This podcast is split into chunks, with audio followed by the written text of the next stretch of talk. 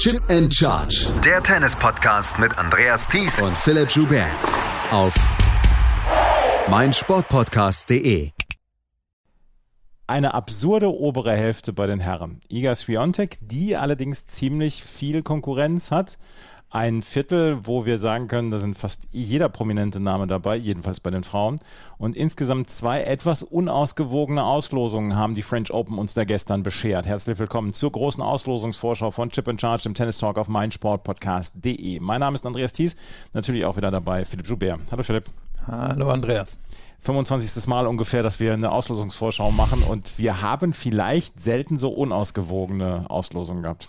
Ja, wir wussten natürlich, Rafael Nadal und Carlos Alcaraz bei den Herren, das sind die beiden Wildcards. Wo landen die? Machen die das Draw wirklich total unausgeglichen? Oder sorgen sie für eine gewisse Balance? Und beide sind bei Novak Djokovic gelandet, der auch noch Alexander Zverev dazu bekommen hat, eine oberen Hälfte. Also das wird ein Hauen und Stechen.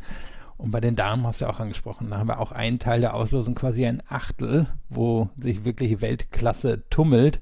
Und dann Igor Schwiontek, die wirklich in den ersten Runden durchaus herausgefordert werden könnte. Aber insgesamt sind dort auch die, die Damen eher auf die untere Hälfte verteilt, abseits der kleinen Stolpersteine, die sie bekommt. Wir sprechen gleich noch über die Frauen, wir müssen aber allerdings als erstes über die Männer sprechen. Da haben noch ein paar Spieler abgesagt. Gael Monfils hat schon ziemlich früh abgesagt in der letzten Woche oder in dieser Woche. Jan-Lennart Struff wegen seines Zehenbruchs nach wie vor, den er in Miami erlitten hat, konnte nicht die French, kann nicht die French Open äh, spielen, wird nach den French Open aus den Top 100 rausfallen. Und Roberto Bautista Agut hat auch abgesagt. Da werden also noch ein paar Lucky Loser dazukommen in dieser Auslosung. Zum Zeitpunkt, wo wir aufnehmen, kennen wir die Lucky Loser noch nicht, beziehungsweise auch noch nicht die Qualifikanten, die zugelost werden. Aber die Qualifikanten sind noch nicht das Salz in der Suppe. Wir müssen auf die obere Hälfte zu sprechen kommen und die ist wirklich der absolute Wahnsinn in diesem Jahr. Und ähm, da, glaube ich, können wir nichts in irgendeiner Weise von abreden oder dass wir sagen, da, da übertreiben wir oder so. Das ist wirklich der Wahnsinn. Novak Djokovic ist an eins gesetzt hier. Er eröffnet gegen Yoshihito Nishioka. So weit, so machbar, sollte man sagen, bei Novak Djokovic. Zweite Runde. Könnte es tatsächlich ein Aufeinandertreffen zwischen ihm und seinem Ex-Coach äh, Marian weitergeben, weil der Coach nämlich jetzt Alex Moljan. Sollte Moljan gegen Federico Correa gewinnen, wäre er der Zweitrundengegner. Dritte Runde könnte dann Jensen Brooksby warten auf Novak Djokovic. Djokovic, der sich in Rom in bester Form bezeichnet hat und auch gesagt hat, ähm, er fühle sich perfekt, der kann die erste Woche, glaube ich, erstmal in Ruhe angehen, oder? Ja, ich würde mir auch gar keine Sorgen machen. Also Nishioka ist eher ein Hartplatzspieler, auf den er da in der ersten Runde trifft, hat, glaube ich, in diesem Jahr auf dem Sand auch kaum was gewonnen. Alex Molchan, immerhin gerade im Halbfinale von Lyon. Der hatte übrigens dort auf dem Weg hin auch schon Korea besiegt, also der dürfte da der Favorit sein.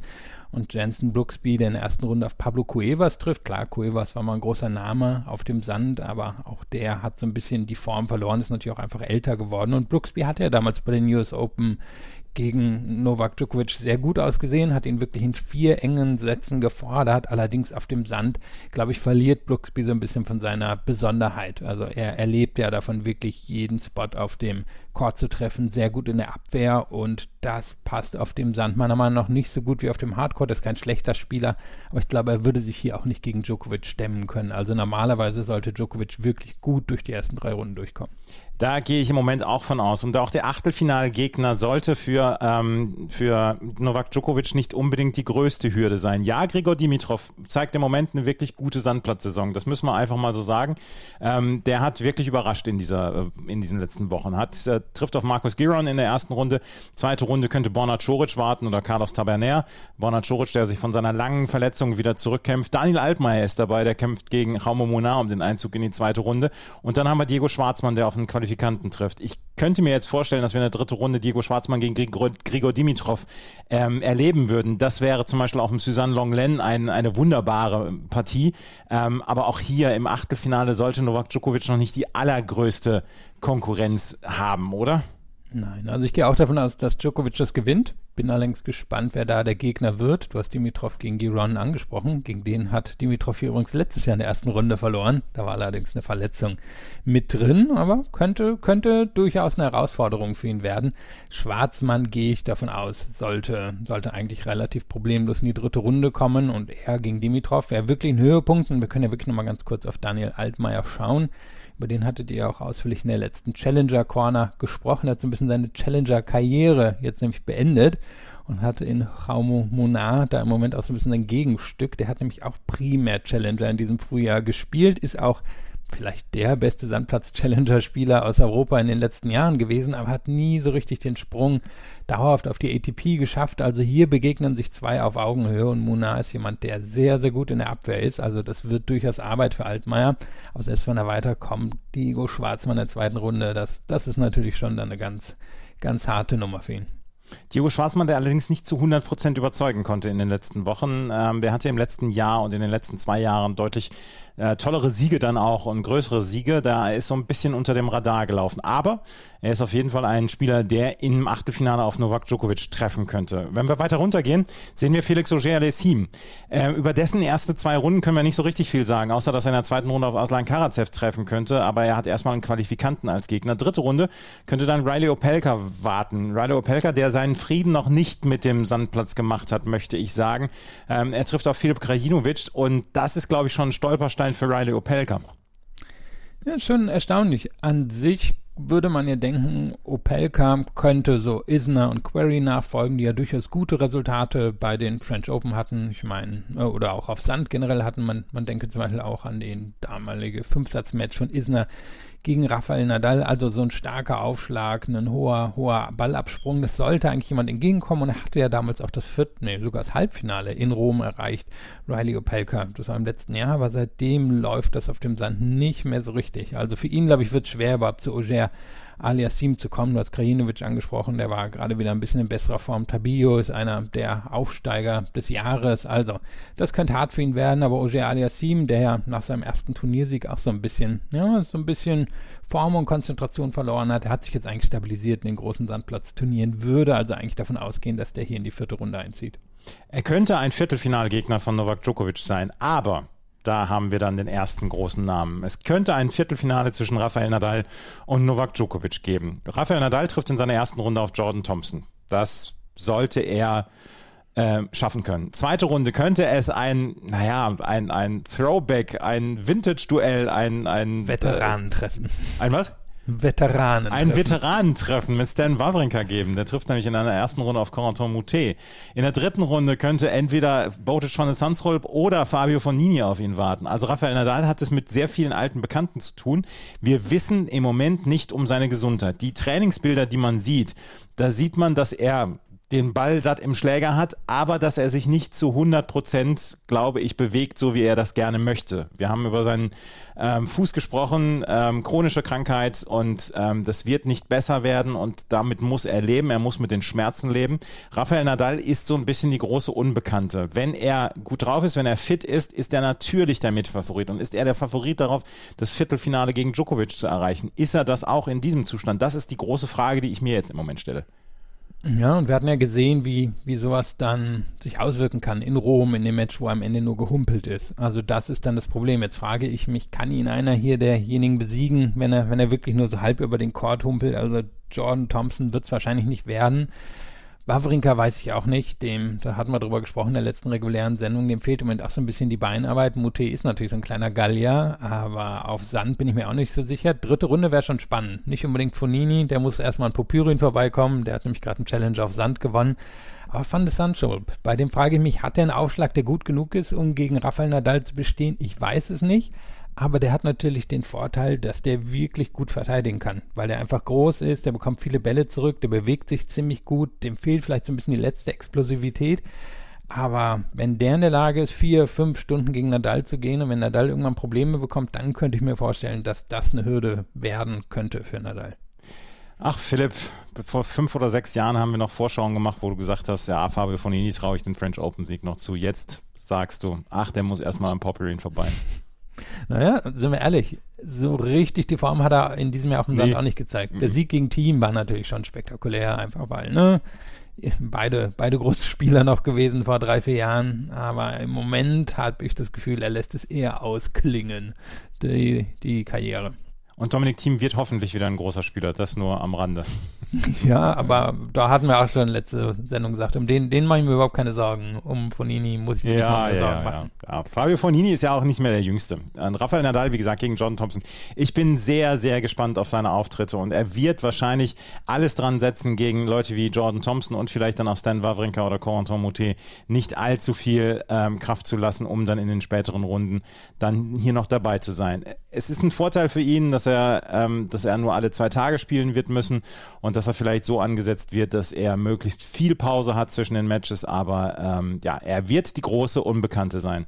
Der Name direkt unter ihm, das ist natürlich aus deutscher Sicht dann ein sehr interessanter Name, das ist Alexander Zverev. Der trifft auf einen Qualifikanten in der ersten Runde. In der zweiten Runde könnte allerdings schon eine sehr unangenehme An Aufgabe auf ihn warten.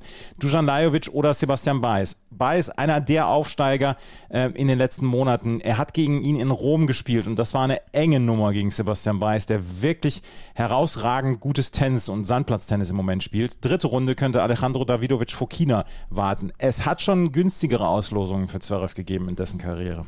Ja, das ist wirklich eine herausfordernde Auslosung. Also Qualifikanten wissen wir natürlich nicht, wer das ist, aber da sollte Zverev normalerweise durchkommen. Hast du Biles angesprochen?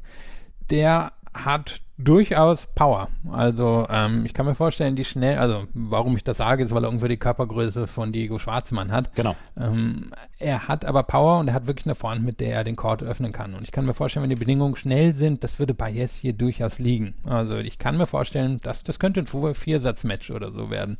Und dann Davidovic Fukina. Das Match haben wir ja letztes Jahr hier im Viertelfinale gesehen. Da war Davidovic Fukina allerdings schon komplett durch, weil er in den Runden zuvor einfach zu viel Kraft gelassen hat. Und ein fitter Davidovic Fokina gegen den fitten Zverev, das könnte ich mir sehr spannend vorstellen, weil sie ja doch einfach irgendwie konträre, ja, konträre Spiel, Spielstile haben, auch ein bisschen konträre Typen sind.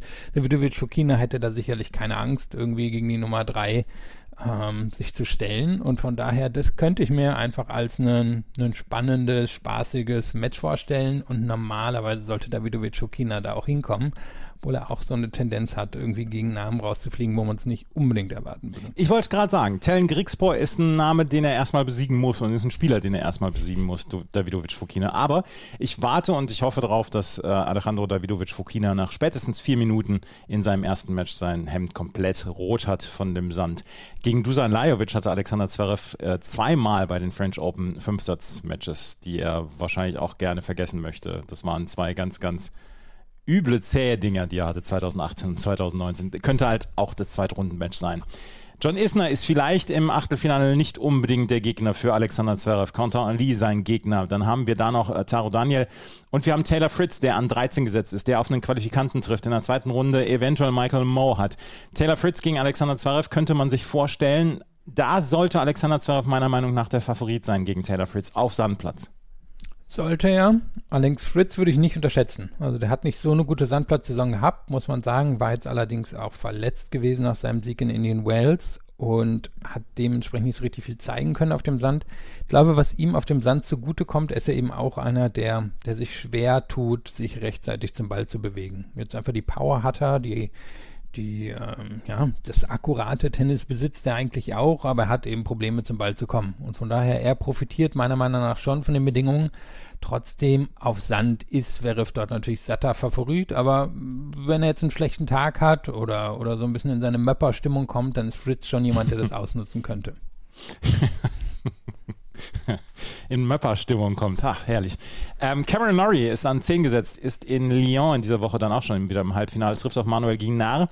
Ähm, und wir haben dort Dominik Thiem, der auf ähm, Hugo Delien trifft, aus Bolivien. Zweite Runde könnte Karen Ratschanow warten. Karen Ratschanow der auch nicht unbedingt immer die ganz großen, ähm, ja, die ganz großen Sandplatzresultate hatte in den letzten Monaten.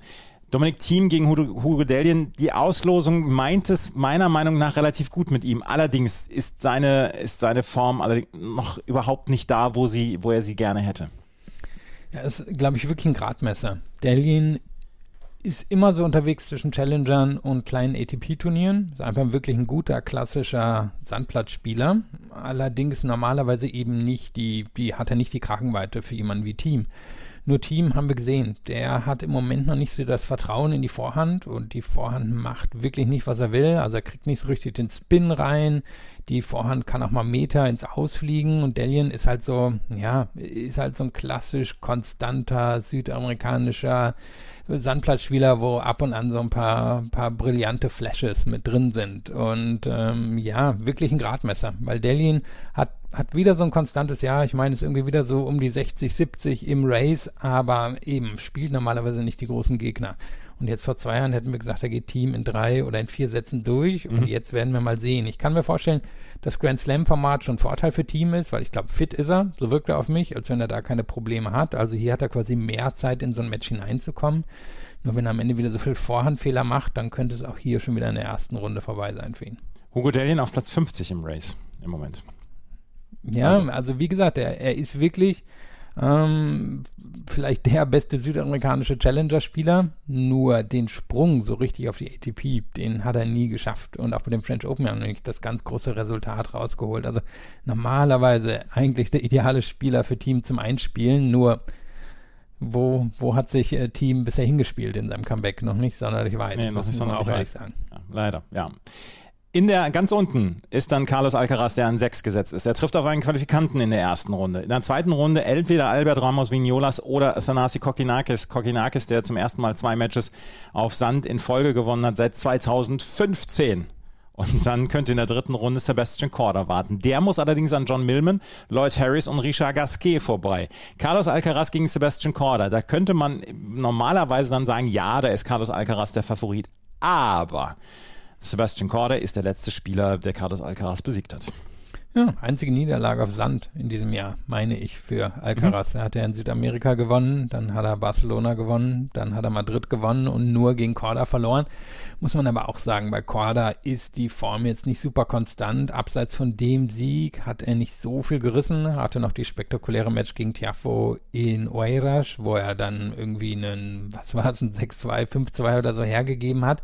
Aber so richtig konstante Form hat er nicht. Normalerweise würde ich sagen, Korda, vielleicht ist sogar Sand Kordas bester Belag, einfach weil er die Figur hat, um diese hochabspringenden Bälle zu nehmen. Er, er bewegt sich sehr gut. Nur eben, die Konstanz fehlt mir. Also da bin ich noch nicht so sicher, ob der es wirklich in die dritte Runde schafft. Wenn ja, könnte es, könnte es ein gutes, spannendes Match werden, aber ich würde Alcaraz hier schon vorne sehen, muss ich sagen. Und Alcaraz könnte auch von Norrie in der vierten Runde herausgefordert werden. Die hat ein ganz enges Match in Madrid, wo, wo sich Alcaraz wirklich strecken musste. Aber normalerweise würde ich ihn hier schon im Viertelfinale, im Halbfinale sehen. Also ich sehe nicht, dass ihn zumindest aus seinem kleinen Teil der Auslösung wirklich jemand hier rausnehmen wird. Alcaraz gegen Novak Djokovic im Halbfinale? Ja, also ich habe durchaus länger überlegt. Ähm, ich kann mir vorstellen, wenn wirklich Djokovic auf Nadal trifft, dass Nadal das schon gewinnen kann. Ähm, aber irgendwie ist es natürlich schwer, ähm, Nadal bei, bei den Problemen, die wir jetzt gesehen haben, ins, ins Halbfinale oder an Djokovic vorbeizutippen. Auf der anderen Seite, wir hatten diese French Open, die ja durch, äh, Entschuldigung, die Australian Open, die, die ja durchaus spektakulär waren von Nadal und wenn ich rüber zu Zverev und Alcaraz gucke, im Moment würde ich Alcaraz da auf Sand doch schon, schon ein Stückchen weit vorne sehen. Und ich kann mir eben auch vorstellen, dass Zverev durchaus in den Runden zuvor gefordert wird und vielleicht zweimal in den vierten, in den fünften Satz gehen muss, während Alcaraz da unter Umständen etwas lockerer durchkommen wird. Ich habe jetzt auch Carlos Alcaraz gegen Novak Djokovic, weil ähm, Zverev hat meiner Meinung nach eine sehr, sehr schwierige Auslosung. Alcaraz Auslosung ist glaube ich, leichter für ihn, also leichter für ihn machbar. Und dann habe ich am Ende Djokovic gegen Alcaraz im Halbfinale. Das ist jetzt, das ist jetzt kein, keine Raketenwissenschaft, was wir hier an ähm, Tipps rausgehauen haben. Aber ähm, es ist nur einfach mal nicht zu ändern in dieser oberen Hälfte, die einfach so gepackt ist, so unglaublich groß gepackt ist. Viel mehr Volatilität könnte die untere Hälfte bieten. Darüber sprechen wir gleich hier bei Chip in Charge, dem Tennis Talk auf meinsportpodcast.de und unserer großen Auslosungsvorschau. Kaspar Rüth an 8 gesetzt und Danine Medvedev an 2 gesetzt. Das sind die beiden Spieler, die sich gegenüberstehen in der unteren Hälfte dieser French Open. Kaspar Rüth trifft in dessen wahrscheinlich letzten ähm, Profi-Match auf Joe Wilfried Tsonga. Das wird der Center Court sein, das wird die Chatrier sein, das wird vielleicht sogar die Night Session sein. Kaspar Rüth, alles andere als ein Dreisatzsieg, maximal Viersatzsieg, was anderes kann ich mir nicht vorstellen. Zweite Runde, Emil Rousseau-Vori oder Hugo Imbert. Dritte Runde, eventuell Lorenzo Sonego. Kaspar Rüth ist einer der Mitfavoriten. Er hat vielleicht im Moment noch immer dieses Päckchen zu tragen. Ja, der gewinnt nur auf den 250er Turnieren, auf den großen Turnieren ist er noch nicht äh, weit genug. Trotzdem muss er doch als, als Favorit hier durchgehen, auf jeden Fall ins Achtelfinale. Also ich sag's mal ganz direkt, wenn das Viertelfinale nicht erreicht, dann war es eine große Enttäuschung. So. ähm, denn er klopft da jetzt schon so lange dran. Er hatte jetzt ein bisschen Pech, bei den Australian Open war er verletzt, konnte deswegen nicht antreten. Aber in den zwei Jahren zuvor hat er einfach seine Auslosung nicht genutzt. Und sein Anspruch muss sein, hier mindestens ins Viertelfinale zu kommen. Du, du hast deine Gegner angesprochen in den ersten drei Runden.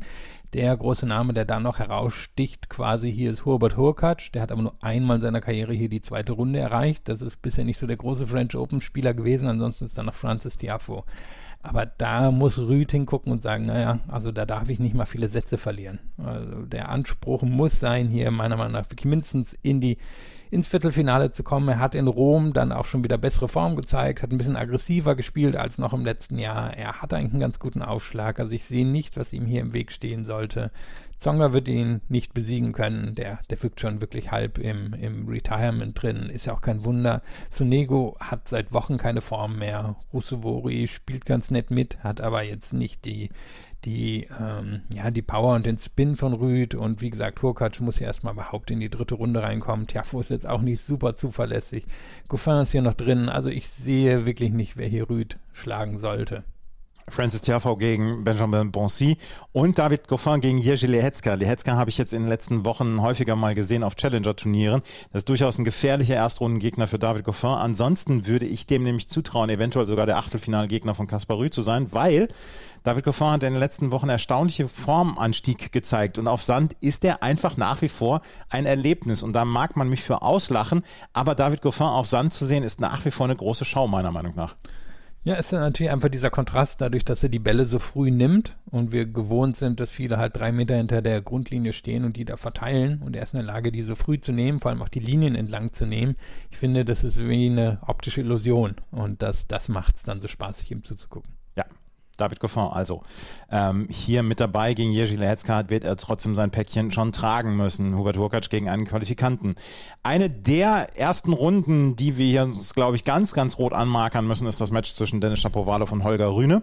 Ähm, dritte Runde könnte dann Alex de Menor warten, der auf Hugo Gaston in der ersten Runde trifft. Hugo Gaston, der hat bei den French Open schon das eine oder andere wirklich herausragende Match gespielt. Also auch Alex de Menor wird nicht unbedingt zufrieden mit seiner Aus, ähm, Auslosung sein. Und dann haben wir Daniel Evans gegen Francisco Cerundolo und wir haben Stefanos Tsitsipas, der auf Lorenzo Musetti trifft. Lorenzo Musetti, ein unglaublich spektakulärer Spieler, wenn er gut drauf ist. Ich weiß nicht, ob er Tsitsipas so richtig herausfordern wird können, aber das ist ein sehr interessanter Teil der Auslosung meiner Meinung nach. Wie siehst du das? Ja, gerade die, die beiden Matches, die das quasi einrahmen. Ja. Also Musetti gegen Tsitsipas. Musetti hatte hier letztes Jahr ja einen Zweisatzvorsprung gegen Novak Djokovic im Achtelfinale gehabt, hat danach ehrlicherweise, glaube ich, nur noch ein Spiel gewonnen, bis, bis er dann bei 4-0 oder so im fünften mhm. Satz aufgegeben hat. Hat sich davon auch nie so richtig erholt. Also seitdem ist die Form weg und er droht auch aus den Top 100 rauszufallen. Ich glaube, er war sogar zwischendrin kurz draußen und er hat wirklich ein Riesentalent aber er hat meiner Meinung nach nicht so die Athletik, die Fitness, das Durchhaltevermögen, was wir jetzt von anderen in seiner Generation schon gesehen haben. Und ich kann mir vorstellen, dass das spektakulär wird gegen Tsitsipas, dass da super Ballwechsel dabei sind, aber ich glaube nicht, dass er physisch mithalten kann gegen Tsitsipas. Normalerweise sollte Tsitsipas da wirklich gut durchkommen. Und dann schauen wir rüber zu Shapovalov äh, gegen Rühne. Ich meine, ja, ne? Das sind auch wirklich zwei Typen mit Sendungsbewusstsein. ähm, die, die wären wahrscheinlich früher in der Schule eher unter Typ Nervensäge gefallen. ähm, beide ja wirklich komplett Und von wollten sich, sich immer prügeln dann auch. Ja. Und Rühne, Rühne ja wirklich. Aber ich meine, der hat gerade München gewonnen, steht jetzt im Halbfinale von Genf oder Lyon, bin mir gerade nicht so sicher ist wirklich in sehr guter Form. Shapovalov hat ja hier die letzten, glaube ich, drei Jahre die French Open vermieden. Also mal gucken, wie es dem hier so geht. An sich sollten ihm die Bedingungen passen. Ich glaube auch, dass Shapovalov ein Grand Slam Spieler ist, weil er, weil er einfach auch viel, für, er ist fit. Er hat die Power, um auch irgendwie nach drei, vier Stunden noch wirklich einen Punkt zu beenden. Aber da, da hat er wirklich einen ordentlichen Stolperstein hingelegt bekommen. Also das halte ich für ziemlich 50-50, wenn Rühne fit genug ist. Denn wir haben ja auch gesehen, Rühne, glaube ich jetzt ja, in den letzten beiden Grand Slam Turnieren muss damit Krämpfen, ja. ähm, äh, sagen wir mal, Krämpfen Tribut zollen. Und von daher mal, mal gucken, wie es ihm damit dann geht. Rüne im Moment in Lyon im Halbfinale gegen Cameron Norrie im Halbfinale spielt er dort. Ähm, Stefanos Tsitsipas trotzdem vielleicht der große Favorit in der unteren Hälfte, aber er hat durchaus ein sehr, sehr abwechslungsreiches Programm vor sich und dritte Runde gegen Daniel Evans, das könnte dann auch schon wieder so ein kleines Highlight werden. Oh ja, Daniel Evans würde das sehr, sehr gut gefallen, bin ich mir sicher. ähm, Tsitsipas würde sich wahrscheinlich nicht so sehr auf die Spielchen einlassen. Also an sich ist es jetzt wirklich so ein bisschen das große Schaulaufen des Stefanos Tsitsipas, weil untere und obere Hälfte an unterschiedlichen Tagen spielen, hat er, ist er dann quasi zumindest auf der Männerseite immer der Headliner für diese Tage. Wir haben hier unten noch Daniel Medvedev, über den sprechen wir gleich, aber der, der ist natürlich schon länger oder hat jetzt länger nicht gespielt. Von daher alles wird sich auf Tsitsipas konzentrieren. Er wird sicherlich fast immer den Chatrier bekommen. Und klar, ist, ist ja auch ein Spieler mit Ausstrahlung, aber mal gucken, wie er diese Rolle dann ausfüllen kann, quasi der Favorit in der unteren Hälfte zu sein. Andrei Rublev äh, spielt gegen Sun Woo Kwon in der ersten Runde. Könnte in der dritten Runde auf Tommy Paul warten oder Spiel treffen, aber der muss erstmal gegen Christian Garing gewinnen. Äh, da haben wir noch Benoit Per, der gegen Ilya Iwaschka spielen wird und wahrscheinlich wieder für viel, viel Drama sorgen wird und Adrian Manarino gegen Federico Del Bonis. Dann müssen wir aber ein bisschen weiter runter gucken zu Yannick Sinner. Der trifft in seiner ersten Runde auf einen Qualifikanten und könnte in der zweiten Runde auf Oskar Otte treffen. Oskar Otte, das haben wir ja jetzt festgestellt in den letzten anderthalb Jahren, der weiß ja auf Grand Slam Turnieren Jahren durchaus sehr, sehr gut zu gefallen. Und dann haben wir noch das Duell zwischen Nikolaus Basilashvili und Maxim Cressy, wo wir den Zuschauerinnen und Zuschauern in den ersten Reihen ähm, empfehlen, Helme zu tragen. Ja, zumindest bei Basilashvili. Cressy müssen wir auch sagen, ein bisschen außer Form. Mhm. Also der, der war wirklich gut in Australien. Seitdem stolpert er so ein bisschen durchs Jahr. Also mal gucken, ob er hier vor quasi heimischem Publikum seine Form wiederfinden kann man schaut drauf und denkt sich, ja, meine Güte, was eine Chance für Rublev und ja. Sinner. Also es sind keine ganz großen Namen drin. Rublev träumt davon, endlich mal ein Halbfinale zu erreichen. Sinner hat hier schon mal das Viertelfinale erreicht, aber hinkt natürlich auch so ein bisschen seinen, ja, seinen Erwartungen hinterher. Hat, glaube ich, irgendwie 24 oder 25 zu 6 in diesem Jahr als Bilanz. Aber so einen richtig großen Namen hat er noch nicht geschlagen. Und daran beißt er sich im Moment die Zähne aus. Und wir haben ja gesehen, er hat Coach gewechselt. Er hat, glaube ich, den Anspruch, ganz oben anzuschließen. Ich bin mir sicher, er hält sich mindestens für genauso gut wie Carlos Alcaraz. Nur wird das dann auch beweisen müssen. Und sollten wir Rublev gegen Sinner bekommen, dann eben wirklich zwei Spieler. Ja, das kann ich mir vorstellen, wird ein, wird ein verbissenes Match, weil beide dann eben erwarten würden, hier ins Viertelfinale einziehen zu müssen bei der Auslosung. Das unterste Viertel ist das, unter, das, das Viertel der Gelegenheiten. Also wir haben so viele Spieler, die sich hier Hoffnung machen können, ins Halbfinale einzudringen. Ich finde, das ist sehr, sehr erstaunlich. Wir haben Pablo Carreño Buster, der auf Gilles Simon treffen wird in der ersten Runde noch. Jerzy Wesely gegen Steve Johnson und Marin Cilic, der auf Attila Borlasch trifft. Marin Cilic, der in diesem Jahr wirklich gute Ergebnisse hatte. Und dann für mich einer der Geheimfavoriten hier in diesem untersten Viertel. Miomir Kaczmanovic, der auf Thomas Echeverry trifft. Und wir haben ganz unten Daniel Medvedev gegen Facundo Bagnis, der jetzt in der zweiten Runde auf Laszlo Djere oder Ricardas Berankes treffen wird. In der dritten Runde dann Miomir Kaczmanovic warten würde. Und ich sage es jetzt schon mal, ich habe Miomir Kaczmanovic im Halbfinale. Ja, dann gucke ich allerdings auf einen möglichen Zweitrundengegner von Kecmanovic und sehe Bublik. Ähm, Never ever. Ja, bin ich mir gar nicht so sicher, du, ob, ob Bublik nicht genau die Attitüde hat, um gegen Kecmanovic zu bestehen. Aber um, um zu unterstreichen, mein Kecmanovic natürlich, die ist ja in sehr guter Form, ist super fit, ähm, ist, finde ich, in seinen Angriffen viel konsequenter geworden. Der hat so ein bisschen harmloses Tennis fast gespielt in den letzten Jahren, aber jetzt, jetzt nutzt er seine ganze Körperlichkeit. Und ich frage mich halt, wenn er auf Medvedev trifft, ist er in der Lage, wirklich drei Sätze gegen Medvedev zu gewinnen? Das ist gar nicht so einfach. Das wissen wir. Medvedev hat eine wirklich gute Grand Slam-Bilanz in den letzten anderthalb, zwei Jahren. Nicht nur auf Hardcourts, auch sonst ist es einfach schwer, ihn zu besiegen. Aber er ist natürlich so ein bisschen der, der Trendy-Pick, nach dem, was wir in diesem Jahr erlebt haben. Vielen Dank, dass du mich als den Trendy-Picker bezeichnet hast. Wer erreicht das, das Halbfinale? Frage, war es ein Kompliment oder nicht? Ne? Das war ein Kompliment. Ich halte es ich halt's für ein Kompliment. Ich glaube, dass Miomir Kaczmanovic in der unteren Hälfte auf Stefanos Tsitsipas warten wird und äh, am Ende Tsitsipas das Finale erreicht. Es verliert allerdings wieder gegen Novak Djokovic. Das ist jetzt, wie gesagt, auch keine Raketenwissenschaft, aber ich kann es ja auch nicht ändern. Aber Miomir Kaczmanovic ist eine bold Prediction. Das ist auf jeden Fall eine. Ich habe ihn auch nicht im Halbfinale. Ich gehe, gehe mit Medvedev ins Halbfinale. Ähm, kann mir vorstellen, dass er Rublev schon wieder besiegen wird im Viertelfinale und der, der dann wirklich bittere Wuttränen weinen wird. Habe Medvedev im Halbfinale auch gegen Tsitsipas, glaube, dass Tsitsipas Medvedev besiegen wird. Habe jetzt aber die Überraschung in der oberen Hälfte. Glaube, dass nach einem ewig Schinken, ähm, den Djokovic und Nadal spielen werden, dass Alcaraz das gewinnt gegen Djokovic. Dass allerdings Tsitsipas sich sein erstes Grand Slam Turnier im Finale holt.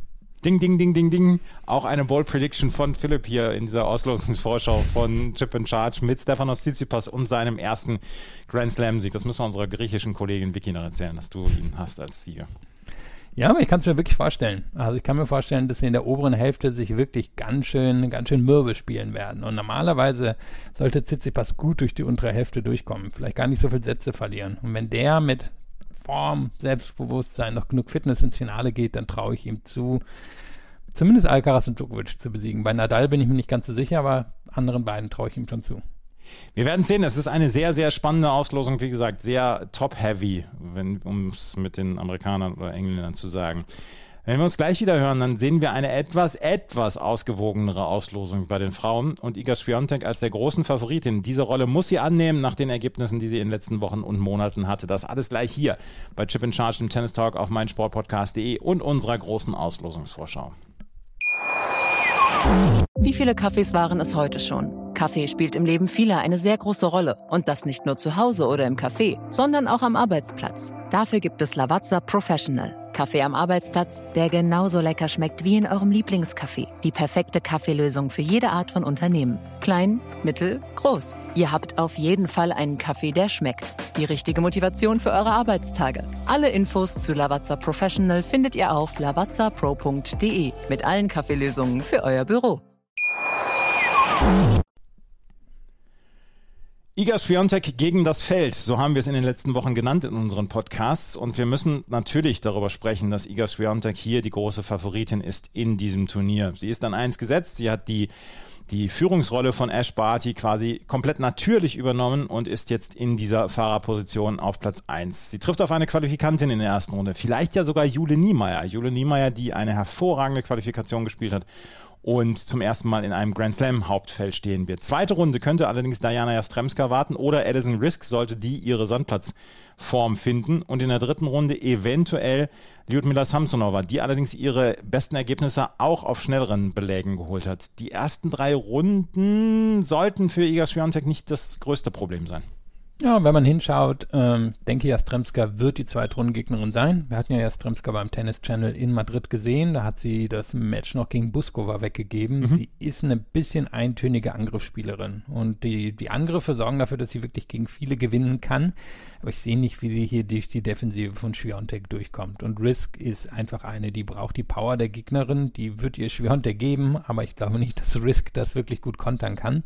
Dann, wenn wir auf Samsonova schauen, die hatte natürlich das vielleicht bisher engste Match gegen, gegen Schwiontek bei dem ganzen Siegeslauf. Das waren 7-5 im dritten Satz in Stuttgart für Schwiontek. Allerdings glaube ich, dass die Bedingungen damals Samson aber sehr entgegengekommen sind. Und ich glaube nicht, dass sie auf einem richtigen Sandplatzcourt wie bei den French Open so bestehen könnte, wie sie es in Stuttgart gezeigt hat. Einfach weil ähm, der Wind ist häufig ein Faktor und ich glaube, das ist ein Problem für den Aufschlag dann oder könnte Problem werden für den Aufschlag von Samsonova. Ähm, der Ball springt nicht so ab wie in Stuttgart. Stuttgart ist ja so ein halber, halber Hardcore zumindest oder zumindest ein schneller Sandplatz. Und da glaube ich nicht, dass Samsonova da eine große Herausforderung wird. Kann mir sogar vorstellen, dass sie in den ersten beiden Runden gegen Sandplatzexpertinnen wie Kovincic oder Schmidlova rausgehen würde. Also ich denke auch, dass Schwiontek pro relativ problemlos durch die ersten drei Runden kommen sollte. Aber dann, ähm, Iga Swiatek hat sich in den letzten Monaten wenig anmerken lassen von der Konkurrenz und auch wenig Aufhebens um ihre Matches gemacht. Da könnten allerdings im Achtelfinale zwei Spielerinnen auf sie warten oder eine Spielerin auf sie warten, entweder Simona Halep oder Jelena Ostapenko. Und Jelena Ostapenko ist eine der Spielerinnen, die sie in diesem Jahr schon besiegt hat. Die muss allerdings in der ersten Runde gegen Lucia Bronzetti gewinnen und Simona Halep muss gegen Anna Konjuch gewinnen in der ersten Runde. Aber äh, Alice Kone ist noch mit dabei. Aber Simona Halep gegen Iga Swiatek, ich würde eine Menge Geld dafür bezahlen, um das Match zu sehen. Ja, könnte, könnte sehr gut werden. Also wenn wir drauf gucken, Halep sollte es eigentlich in die dritte Runde schaffen. Konjuch hat sich wirklich etabliert als Top 60 Spielerin, aber überzieht normalerweise zu viele Schläge, um gegen Halep zu bestehen. Sanjewska und Zheng ist auf Sand normalerweise auch nicht die Art von Spielerin, die gegen Halep gewinnen sollte. Ostapenko ist natürlich spannend, aber Ostapenko hat seit ihrem Wahnsinnslauf da im Nahen Osten, glaube ich, kein Match mehr gewonnen weder in den USA noch jetzt auf Sand, kann aber natürlich aus dem Nichts kommen, aber dann schauen wir auf die Erstrundengegner und Bronzetti ist eine sehr gute Challenger-Spielerin auf Sand, also mal gucken, ob Ostapenko da überhaupt vorbeikommt. Und Ostapenko ist die letzte Spielerin, die gegen Schwiontek gewonnen hat, kann mir auch vorstellen, dass sie in der Lage wäre, Schwiontek hier auf Sand zu besiegen, nur ist es wohl wahrscheinlicher, dass Halep da rein schafft und Halep hat ja hier schon mal eine sehr bittere Niederlage gegen Schwiontek kassiert. Und wenn ich ehrlich bin, in der Form, die wir jetzt bei Halep gesehen haben, kann ich mir vorstellen, dass es, dass es ähnlich rüde ausgehen würde und sie wieder ziemlich einen einstecken müsste gegen Schwiontek. Also an sich, ich gucke drauf und denke, sie ist vielleicht die zweite, dritte, vierte Favoritin auf den French Open Sieg, aber dann gucke ich auf das Matchup und denke mir, wo, wo will sie das denn jetzt diesmal gewinnen, wo sie es nicht geschafft hat vor anderthalb Jahren bei den French Open? Ja, das, das ist es halt. Das ist halt wirklich. Simone Halep, wie gesagt, gegen Anna Konjur, aber eine der wirklich unterhaltsamsten ersten Runden, die wir erleben können. Jessica Pegula gegen Wang Qiang in der ersten Runde, die könnte eine Viertelfinale-Gegnerin von Iga Swiatek sein. Jessica Pegula, die auch hervorragend in den letzten Wochen gespielt hat, ähm, könnte in der dritten Runde auf Tamara Sidancek treffen. Tamara Sidancek ist so ein bisschen von der Halbfinal ähm, French Open Form entfernt, möchte ich behaupten. Ist sie. Ähm, ist im Race ungefähr auf Platz 60. Das war sie ja auch im letzten Jahr, bevor sie in die French Open reingekommen ist. Und die French Open haben ihr damals unglaublich gelegen von den Bedingungen her, weil sie so eine Topspin-Vorhand hat, weil sie in der Lage ist, wirklich Gegnerinnen aus dem Court zu treiben. Und vielleicht bekommt sie das hier auch hin. Ähm, allerdings gucke ich auf die erste Gegnerin. Claire Lou hat auf Sand durchaus schon Erfolg auf Challenger-Level gehabt. Also die, die ist ziemlich konstant. Die wird sie dann check herausfordern. Maja Sharif hat ja, vielleicht das beste Jahr bisher ihrer Karriere. Das wäre eine mögliche Zweitrundengegnerin, genau wie, wie Marta Kostjuk. Pegula gegen Sidancek wäre allerdings ähm, durchaus, durchaus ein spannendes Match oder gegen Kalininina, die ja im Moment auch wirklich gut in Form ist. Also ist ein ziemlich, ziemlich offener Teil der Auslosung. Ich bin gespannt, wie, wie Sidancek mit, ja, überhaupt damit umgeht, hier quasi die verteidigende Halbfinalistin zu sein.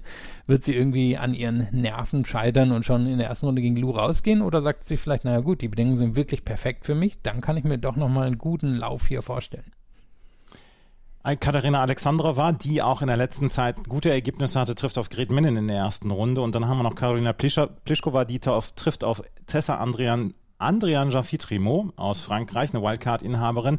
Das ist ein eher unspannender Teil der Auslosung. Ich bin sehr gespannt, wie Karolina Pliskova hier mit den French Open klarkommen wird. Paula Badosa ist an drei gesetzt und die hatte eher unauffällige Sandplatzwochen, möchte ich sagen. Trifft in der ersten Runde auf Fiona Ferro und könnte in der dritten Runde auf Veronika Kudametova erwarten. Ähm, Paula Badosa, auf die bin ich ja sehr gespannt. Eigentlich ist die Auslosung nicht so schlecht für sie.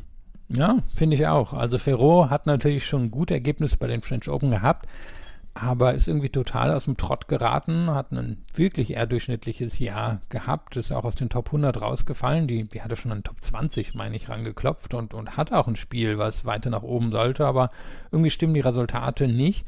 Du hast dann Kudametova in der dritten Runde angesprochen, gegen die hat Badosa noch locker in Madrid gewonnen.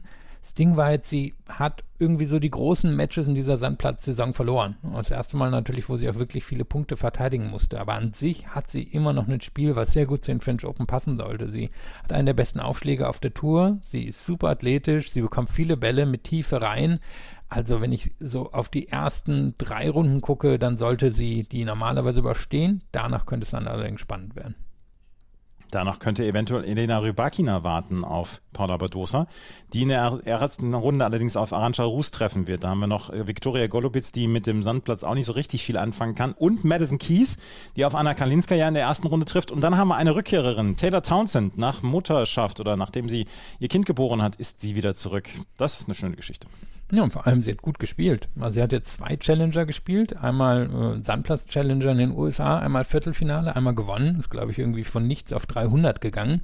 Und hat natürlich auch ein Spiel für den Sand. Und sie trifft jetzt auf Garcia, die jetzt zweieinhalb Monate, glaube ich, auch mit einer Verletzung raus war, die sich ja da irgendwie auch im Moment so ein bisschen eher durchquält. Trotzdem wird er sicherlich einen großen Court bekommen und kann mir vorstellen, dass es auch ein unterhaltsames Match wird. Aber normalerweise sollte Rybakina hier durchgehen. Die ist auch seit dem Fed Cup, wo ja Kasachstan gegen Deutschland gewonnen hat, nicht so richtig in Form. Allerdings hat sie beim French Open letztes Jahr das Viertelfinale erreicht, hat meiner Meinung nach die Power, um hier wirklich durch die Courts beim French Open durchzuschlagen. Und Badosa gegen Rybakina, das könnte ich mir als sehr unterhaltsam in der vierten Runde vorstellen. Absolut. Und wenn wir nach unten gehen, dann sind wir bei den Hardhitterinnen plus Daria Kasatkina angekommen. Danielle Collins ist damit bei, Shelby Rogers ist damit bei, Camilla Giorgi ist damit bei, Julia Putintseva und Arina Sabalenka. Die tummeln sich alle in diesem Sechzehntel dieses, dieser Auslosung. Danielle Collins an neun gesetzt, Arina Sabalenka an sieben gesetzt und dazwischen noch Camilla Giorgi und Daria Kasatkina. Ähm, das könnte auch nochmal so richtig wild werden da unten. Da haben wir ja wirklich gespannt drauf. Wenn wir so ein bisschen gucken, Collins hat natürlich nur ganz wenige Matches gespielt seit den Australian Open, war er erst krank gewesen, dann glaube ich noch eine Verletzung gehabt, dann eben nicht super konstante Form. Allerdings hier French Open schon mal Viertelfinale gehabt, ist sicherlich auch eine derjenigen, die ähm, Iga Swiatek nicht unbedingt sehen möchte, weil sie diejenige war, die bei den Australian Open wirklich gezeigt hat, wie man gegen Swiateks zweiten Aufschlag vorgehen kann. Dann Kasatkina hatten wir ja gerade erst in Rom gesehen, der sollte den Bedingungen hier entgegenkommen. Allerdings Collins würde ihren zweiten Aufschlag wahrscheinlich zerlegen, wenn die beiden aufeinander treffen. Und dann haben wir Camilla George, ja, dann haben wir Camilla Giorgi, die, meine ich, irgendwie auch seit Januar kein Match mehr gewonnen hat. Oder ich vielleicht in diesem Jahr irgendwie nur zwei Matches gewonnen hat, inklusive Fed Cup.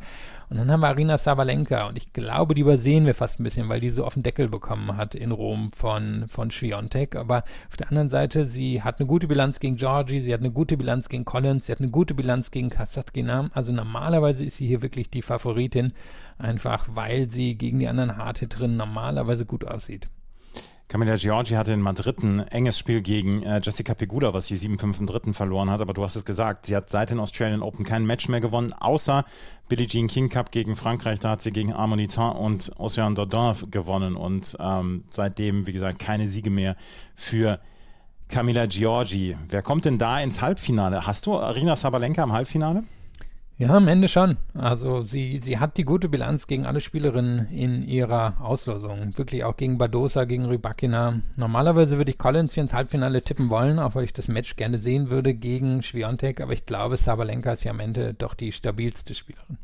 Ich glaube, dass äh, Daniel Collins auf Iga Swiatek treffen wird und dass wir dann am Donnerstag nächster Woche, übernächste Woche, dann ein, ein wirkliches Highlight haben werden zwischen Iga Swiatek und Daniel Collins.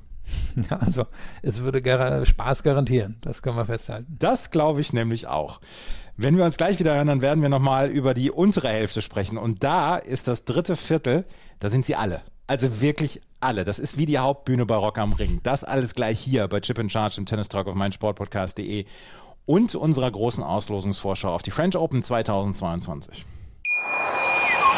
Ich habe mich natürlich schockverliebt, weil die war wirklich ganz, ganz klein. So begann die Mensch-Hund-Beziehung zwischen Christina und Tierschutzhund Frieda. Und wie es danach, nach dem ersten Moment der Verliebtheit, so weiterging und welche Klippen es danach zu umschiffen galt, das hört ihr in der neuen Ausgabe von Iswas Dog, dem Podcast für harmonische Mensch-Hund-Beziehungen. Iswas Dog? Mit Malte Asmus. Überall, wo es Podcasts gibt.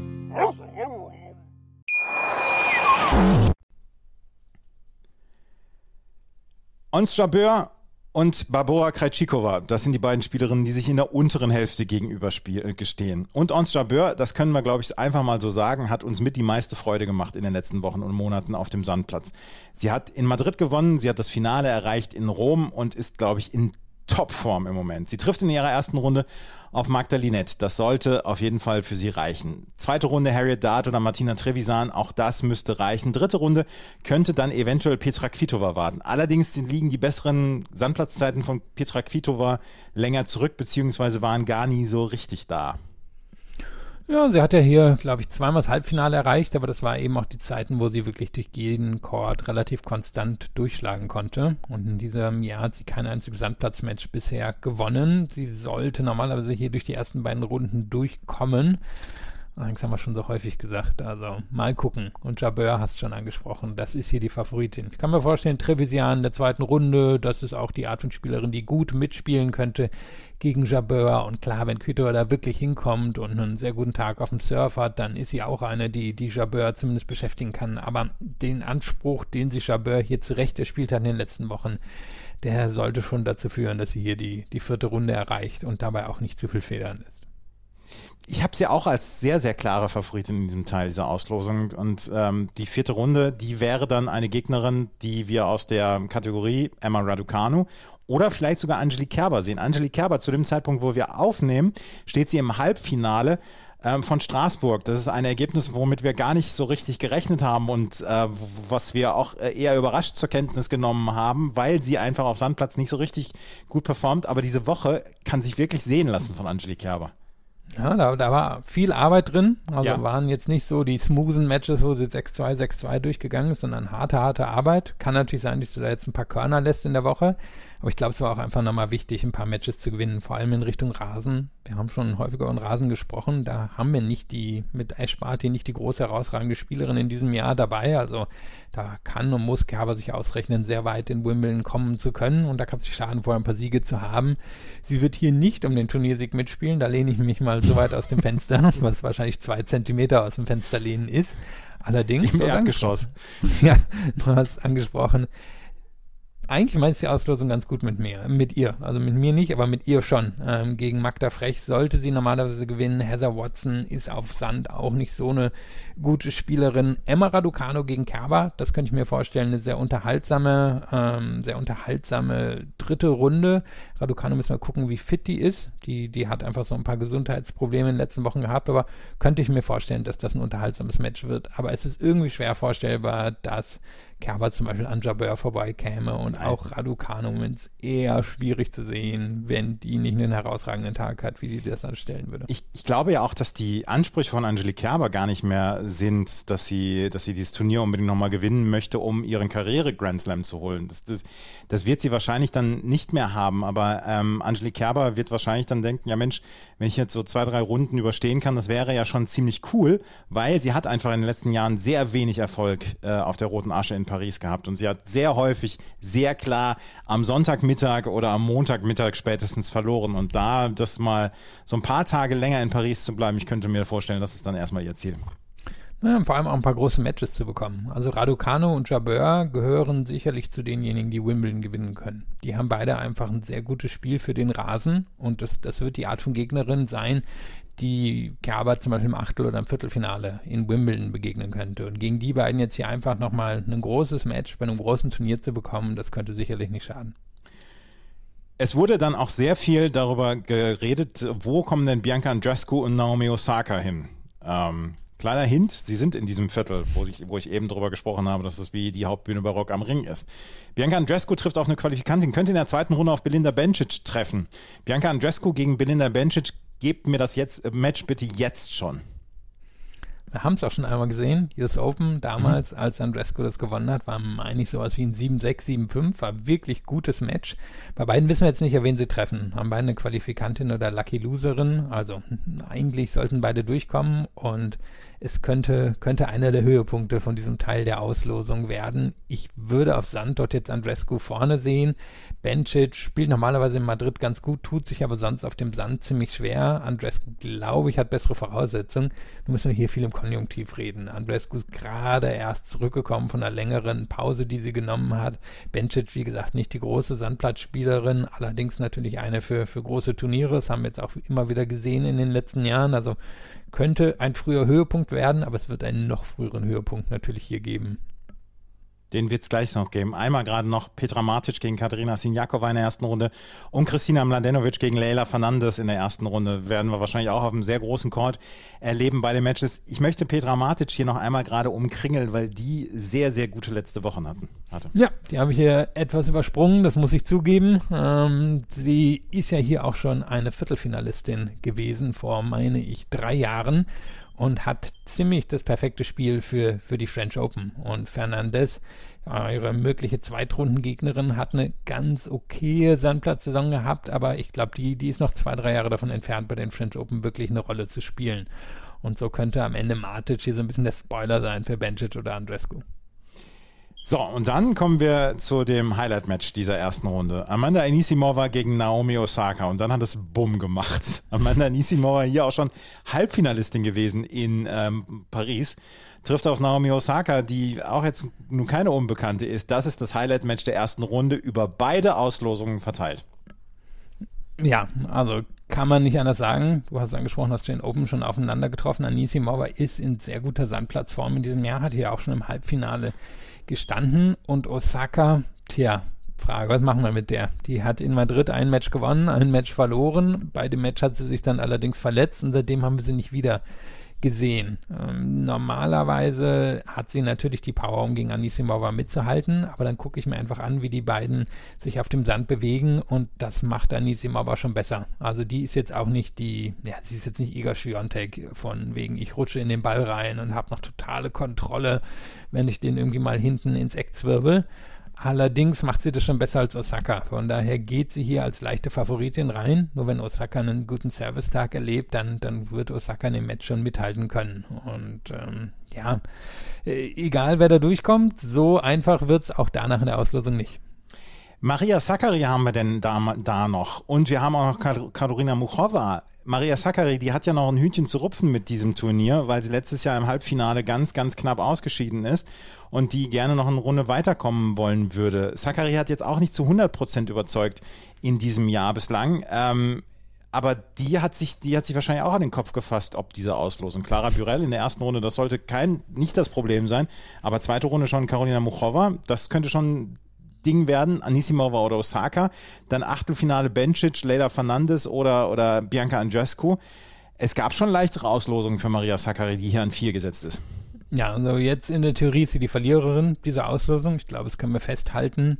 Sie ist super konstant und normalerweise fängt sie erst an, Nerven zu zeigen, wenn es irgendwie ins Viertel- oder Halbfinale geht. Nur hier wird es viele Möglichkeiten geben, Nerven zu zeigen.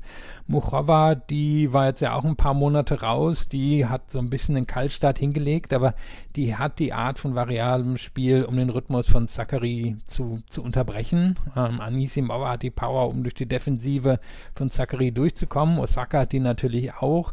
Ähm, Bencic und Andrescu haben auch eine Art von Spiel, die die Zachary durchaus ins Wackeln bringen kann. Also wenn die hier durchkommt, entweder weil sie Glück hat, dass alle anderen vorher ausscheiden oder weil sie die eine nach der anderen besiegt, dann, dann wird sie ganz schön eine Schwerstarbeit geleistet haben, nur um ins Viertelfinale zu kommen. Das ist wirklich, das ist wirklich Schwerstarbeit hier für Maria Sakkari, um ins Viertelfinale zu kommen.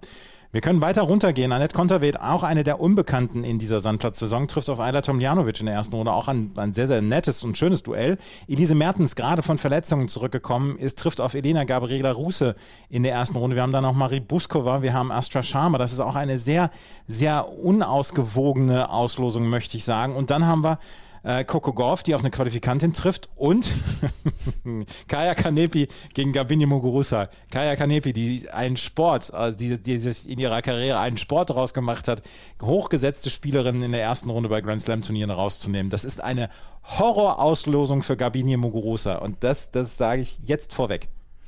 Es hat es auch bisher nur einmal gegeben, das Match hat Muguruza ziemlich knapp gewonnen. Muguruza ist ja mal wieder nicht in Form, also hat gerade erst den Rabatt gegen Trevisian verloren.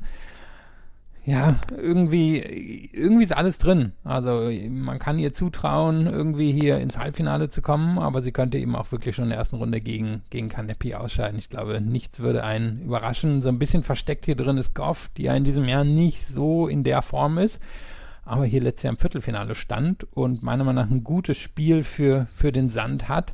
Und Konterweight ist ja hier auch noch. Die ist so ein bisschen auch außer Form geraten in den letzten Wochen und hatte, glaube ich, auch eine kleine Verletzung drin. Die hat sehr wenig auf dem Sand gespielt. Normalerweise ist sie eine von den French Open, wo ich sagen würde, ja, das sollte ihr entgegenkommen, aber eben, von der haben wir auch nicht viel gesehen in den letzten Wochen ich sage es dir auch hier, hier haben wir wieder das untere Viertel, was das, das Viertel der Chancen ist. Und ich traue hier Coco Golf eine ganze Menge zu. Für die ist die Auslosung nämlich richtig gut, meiner Meinung nach. Ja, also ich würde sie hier auch in der Verlosung sehen, um das Halbfinale zu erreichen. Wenn wir weiter nach unten gehen, haben wir Viktoria Azarenka, die trifft auf Anna Bogdan in der ersten Runde. Dann haben wir Andrea Petkovic, die auf Ocean Dardin treffen wird. Ocean Dardin, die Halbfinalgegnerin von ähm, Angelique Kerber in Straßburg. Und dann haben wir Jill Teichmann, die wirklich eine hervorragende Sandplatzsaison spielt, gegen Bernarda Pera in der ersten Runde. Und dann gehen wir weiter nach unten. Tatjana Maria gegen Sorana Kirstea in der ersten Runde und Sloane Stevens, die in dieser Woche oder in der letzten Woche gegen eine Spielerin verloren hat, die auf Platz 300 der Weltrangliste ist. Und dann haben wir ganz unten die ganz große unbekannte Barbora Krejcikova, die wir seit Monaten nicht gesehen haben und jetzt quasi ihr Comeback gibt bei diesen French Open. Sie ist die Titelverteidigerin, trifft auf Diane Paris aus, der, aus Frankreich und das ist vielleicht dann auch eine dankbare Auftaktgegnerin, aber wir wissen nichts von der Form, wir wissen nicht, wie Barbora Krejcikova spielen wird. Andererseits hat sie meiner Meinung nach ein Spiel, was nicht viel Vorbereitung bräuchte. Ja, Vielleicht. ist wirklich sehr, sehr schwer zu sagen. Also, weil sie hat alles quasi in den letzten drei Monaten verpasst. Ähm, irgendwie ist die Tenniswelt auch so ein bisschen weitergezogen. Dabei war sie so konstant und so gut im letzten Jahr. Nicht nur bei den French Open, auch danach in den Monaten hat sie ja eigentlich kaum eine, kaum eine richtig schlechte Niederlage dabei gehabt, sondern immer nur gegen die allerbesten ausgeschieden, wenn sie selber nicht gewonnen hat. Immerhin hat sie, hat sie jetzt ein neues, ich weiß nicht, ob du es auch gesehen hast, ein, ein neues, äh, ja, nicht Kostüm, sondern ein. Sie hat einen neuen ähm, Kleidungssponsor. Genau, und hat ein neues Outfit bekommen, nachdem sie ja letztes genau. Jahr immer dasselbe getragen hatte. Jetzt gucken wir mal auf ihre Auslösung. Also gegen Perry sollte sie normalerweise, oder Paris sollte sie normalerweise gewinnen. Osorio in der zweiten Runde, mh, hm, da könnte schon schwer werden. Die, die hat so die Art von Spiel, glaube ich, um Kratschikova zu nerven. Sistea oder Stevens, klar, Stevens hat natürlich mal wieder die obligatorische Niederlage gegen eine Challenger-Spielerin ähm, eingesteckt, aber sind auch Gegner, die sie nerven könnten. Azarenka oder Teichmann, wenn die so weit kommen, haben, glaube ich, die Art von Spiel, um Kratschikova zu nerven. Hätten wir jetzt hier mit einer fitten Kratschikova drauf geguckt, hätten wir gesagt, ja gut, die geht locker ins Viertelfinale. Aber so könnte sie, denke ich, ab der zweiten Runde irgendwo schon stolpern. Ich weiß nicht, wer aus dem unteren Viertel sich fürs Halbfinale qualifiziert. Deswegen habe ich Corey Goff hier oder Coco Golf, wie sie jetzt dann auch wahrscheinlich offiziell genannt wird. Coco Golf habe ich im Halbfinale und sie trifft im Halbfinale auf Onstrabeur, meiner Meinung nach. Und Onstrabeur wird das Finale erreichen. Was sagst du? Ja, ich hatte äh, mir hier auch Goff ausgeguckt, aber weil das langweilig ist, sage ich jetzt mal, dass Sloan Stevens mm, das, das ist nicht langweilig reinkommt. Habe aus dem anderen Viertel Bianca Andrescu. Ähm, denke, dass ich Andrescu auch gegen Stevens durchsetzen würde. Oben hatte ich ja Sabalenka gegen Schwiontek. Da denke ich, würde Schwiontek ähnlich souverän wie in Rom durchgehen. Dann würde Schwiontek in drei engen Sätzen gegen Andrescu das Finale der French Open gewinnen. Wenn es so läuft, habe ich nichts dagegen. Ich glaube auch, dass Schwiontek dieses Turnier, dieses Grand Slam gewinnt. Auch das ist, wie gesagt, kein, kein, kein, kein Boulder-Tipp, den ich hier habe. Ich glaube, dass Corey Goff ähm, gegen Ons Jabeur verlieren wird und dass wir die Neuauflage des Rom-Finals haben werden zwischen Ons Jabeur und Iga Swiatek. Aber es ist unglaublich schwer vorhersehbar, diese, diese Frauen, dieses Frauenwettbewerb, gerade in der unteren Hälfte meiner Meinung nach. Da gibt es so viele Unbekannte. Und wenn wir am Ende Bianca Andrescu wie bei deinem Tipp haben oder Amanda Anisimova oder von mir aus auch wieder Barbora Krejcikova, dann haben wir trotzdem, glaube ich, kein schlechtes Turnier erlebt. Nö, ich meine, es könnte natürlich auch den Durchbruch für jemanden wie Konterweight geben, wo wir auch drauf warten. Oder Zachary kriegt endlich ein richtig großes Finale. Oder Bencic überrascht uns alle. Oder weiß ich nicht, Raducanu haut auf einmal einen raus. Also ich glaube, die, die Möglichkeiten führen dazu, dass wir irgendwie eine schöne Geschichte von, von unten bekommen werden. Und oben ist halt einfach nur die Frage, ist jemand in der Lage, irgendwie Schwiontek ein Bein zu stellen? Wir werden sehen und wir freuen uns alle auf diese French Open, die am Sonntag beginnen und dann 14 Tage dauern werden. Wir werden am Montag den ersten Podcast aufnehmen. In der ersten Woche sind wir noch nicht ganz so häufig auf Sendung. Wir werden am Montag, Mittwoch, Donnerstag zusammen aufnehmen, Philipp und ich. Dann am Freitag nehme ich zusammen mit der Kollegin Ina Kast auf und dann ab Sonntag quasi täglich dann durchgehend bis zum Ende werden wir mit Dailies Schrägstrich mit Tageszusammenfassungen von den French Open am Start sein. Wenn euch das gefällt, was wir hier machen, freuen wir uns über Bewertungen, Rezensionen bei Spotify und iTunes.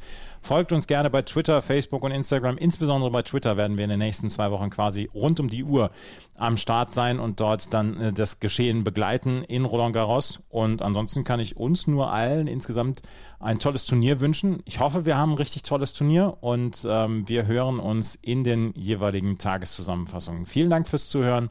Bis zum nächsten Mal. Auf Wiederhören. Chip and Charge. Der Tennis-Podcast mit Andreas Thies und Philipp Joubert. Auf meinsportpodcast.de.